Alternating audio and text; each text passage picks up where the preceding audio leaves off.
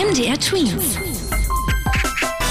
Dein 90 Sekunden Corona-Update. Und da geht es heute um die Sommerferien, denn die könnten verschoben werden auf den August und September. Das schlägt der Tourismusverband aus Mecklenburg-Vorpommern vor, denn die meisten Experten gehen davon aus, dass es auch im Juni und Juli noch viele Beschränkungen wegen Corona geben wird.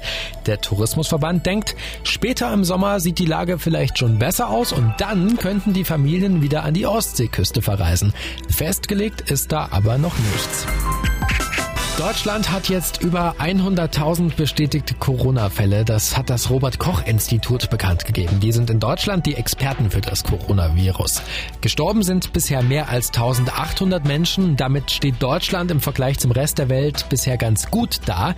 Überall sonst sterben durchschnittlich nämlich mehr Menschen an den Folgen von der Covid-19-Krankheit. Gefährdet sind vor allem ältere Menschen und eher Männer als Frauen. Die ganzen Einschränkungen machen der Wirtschaft ganz schön Stress. Europa ist sich allerdings nicht einig darüber, wie die Wirtschaft nun gerettet werden soll, denn die Krise ist für viele Länder sehr teuer.